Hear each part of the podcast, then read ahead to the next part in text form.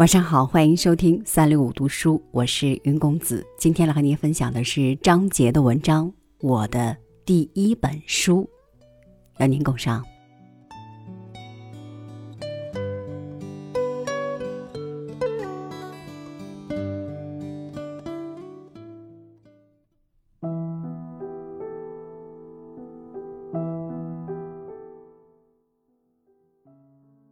我本以为。这一辈子再无出路了，永远生活在社会的底层，被世人歧视，遭受不公正的待遇，为贫困所苦，到死也不知道自己到底有多少聪明才智，因为连发现它、测试它、实现它的机会都没有。在成千上万受苦受难的知识分子当中，在无法超越外界或自身障碍。而为数不多的摆脱了虚伪的婚姻关系的妇女当中，我的遭遇本属平常又平常。我本应接受这个现实，在给我限定的社会地位上了此一生。偏偏我生来不甘屈服，何况我自觉比那些伪善的、不容我也有常人应有的一席之地的正人君子光明的多。也比那些靠裙带关系混饭吃的人高明得多。我始终在为从各种力量的压抑下挣扎出来而苦斗不已，但是在一种强大的政治力量面前，任何个人的力量都是渺小的。如果不是后来开放，使中国在政治形势上得到一个全面的突破和进展，无论是我或是别的什么人，怎样拼搏。也是无用的，这给了所有的人一个机会。那时我已年近四十，心力体力都不允许我再做片刻的迟疑，但是除了痛苦的人生经验，我几乎是赤手空拳。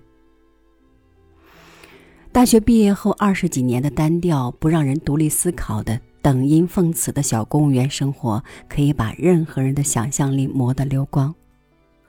唯有那怎样也不肯死去的对文学的爱好，给我一线希望。但是，爱好并不等于能够。文革中成长的一代人，以为他们是最不幸的，白白耽误了十年青春。然而，我们这一代人被耽误的何止是十年？在文学这一块前有古人后有来者的土地上，我开始了为时过晚的耕耘。第一篇小说《从森林里来的孩子》，我写得很苦，前前后后修改了五遍，投稿《人民文学》杂志又被退了稿。我将退稿投向北京文学，也是一位女编辑，诗人张志明的妻子傅雅文，却得到意外的关注，一字未动发了头条，引起了社会的注意，并且在一九七八年获得了第一届全国优秀短篇小说奖。在成为职业作家之前，我只能利用业余时间写作。我只有一间房子，晚上为了不影响母亲、女儿的休息，我在厨房的切菜板上写，在洗衣服时或是上班的路上进行构思，就这样慢慢的集成了我的第一本书。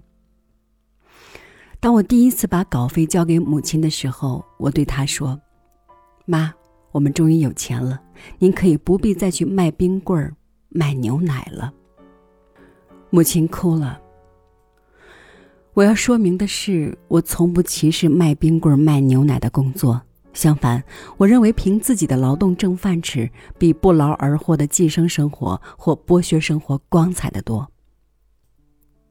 我自己因为入不敷出，白天忙完办公室的工作，晚上还要给工厂缝手套，给工程师抄讲义，以补偿工资收入之不足。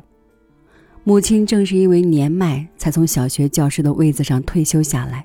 但是，为了帮我支撑这个家，不得不替奶牛场卖牛奶，替冷饮厂卖冰棍儿。他一生坎坷，自幼丧母，备受后母的虐待。结婚不久，又被我父亲遗弃，一个人拉扯着我吃糠咽菜，千辛万苦才把我抚养大，又供我读了大学。我本应侍奉母亲安度晚年，且不说享什么清福，但是我却没有这个能力，使他在将近七十多岁的高龄，还要在风吹日晒雨打之下辛苦的劳作。当我摩挲着我的第一本装帧粗糙、纸质低劣的书的时候，我又悟到，我的痛苦其实就是我的财富。我永远不会忘记生活在我周围的普通人。当我写作的时候，我心里想着的不仅仅是中国的老百姓，也想着整个人类。我爱人类，关心着他们的命运和前途。